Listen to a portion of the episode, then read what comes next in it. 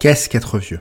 Si cette question est importante, c'est parce que je ne supporte plus ces personnes qui vous répètent que l'âge, c'est dans la tête et qui idéalisent la vieillesse.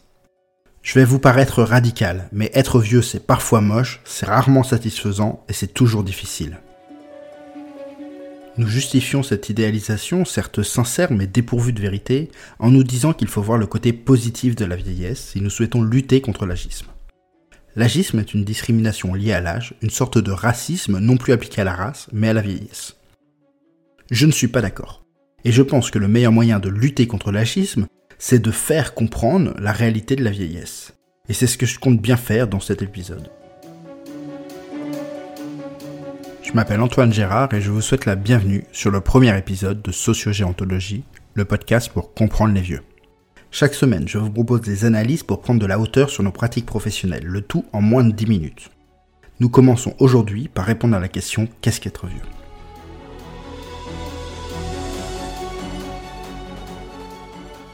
Avoir 70 ans.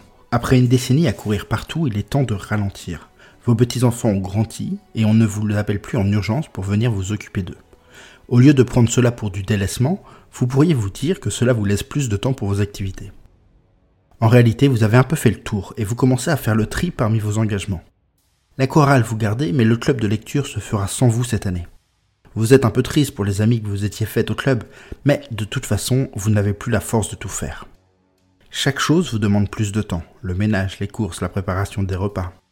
Vous délaissez certaines pièces de votre maison et réduisez aussi la superficie de votre potager.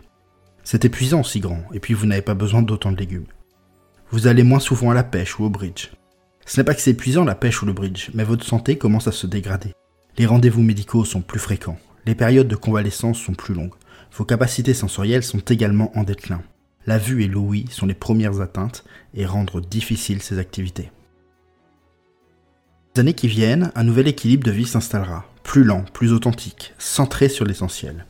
Est-ce l'arrivée de la sagesse? Non, c'est l'avènement de la vieillesse.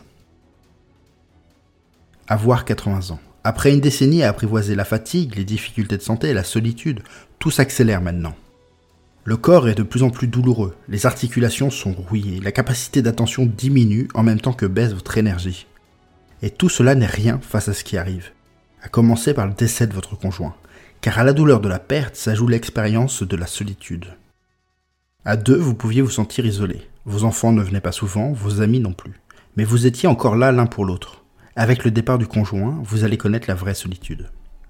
Alors bien sûr, vous serez entouré. Vos enfants et vos amis vous offriront leur amour et leur compassion. Prenez-les, elles sont nécessaires. Mais soyons honnêtes, ce n'est pas suffisant. Vous voilà maintenant tout seul pour vos trajets en voiture, pour vos rendez-vous médicaux, pour vos repas. Pour la nuit, un sentiment prend de plus en plus de place, la peur. Vous n'agissez plus en fonction de vos capacités, mais en fonction de vos peurs. Peur de chuter, peur de vous faire agresser, peur de tomber dans l'oubli. Vous connaissiez la fragilité, vous découvrez la vulnérabilité. Avoir 80 ans en 2020, cela signifie être né en 1940, c'est-à-dire dans un tout autre monde. Ce n'est pas tant que c'était mieux avant, c'est juste qu'avant, vous compreniez le monde, c'était votre monde.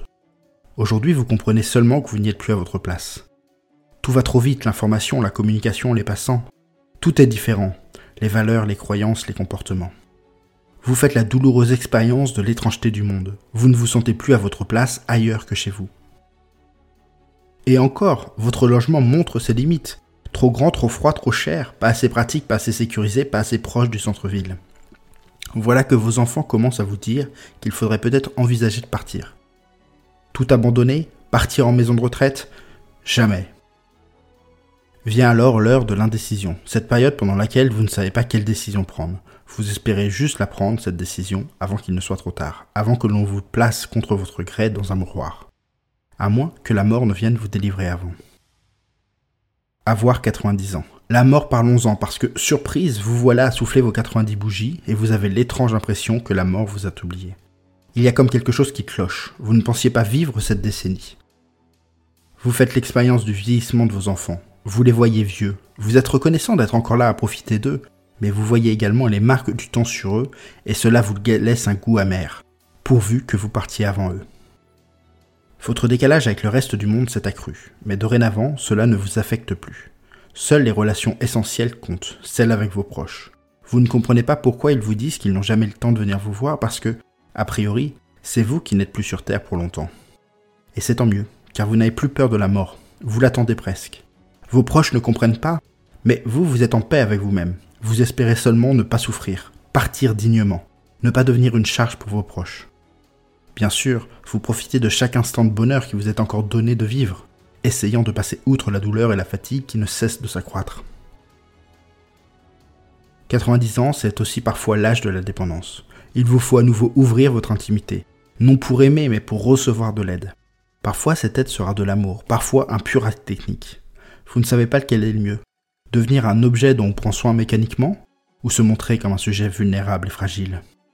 Quoi qu'il en soit, vous allez devoir faire de la place à quelqu'un pour qu'il vous aide et réussir à préserver votre autonomie dans cette relation de dépendance.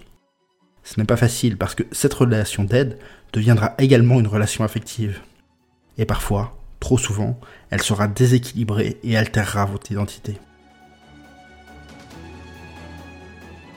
Bien sûr, la vieillesse est ponctuée de joie et de bonheur. Et malgré votre âge, vous restez des êtres d'envie et de désir. Bien sûr, vieillir est une chance qui n'a pas toujours été accordée à des êtres qui nous sont chers. Et je nous souhaite à tous de vivre suffisamment longtemps pour vieillir. Mais gardons à l'esprit qu'être vieux, c'est devoir vivre avec des contraintes et avoir de moins en moins de ressources pour y faire face.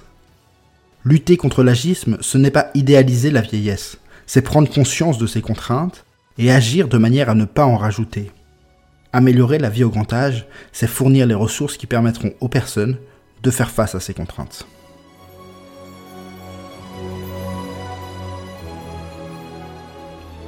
Si ce premier épisode de Sociogéontologie vous a plu, vous pouvez vous abonner à la newsletter.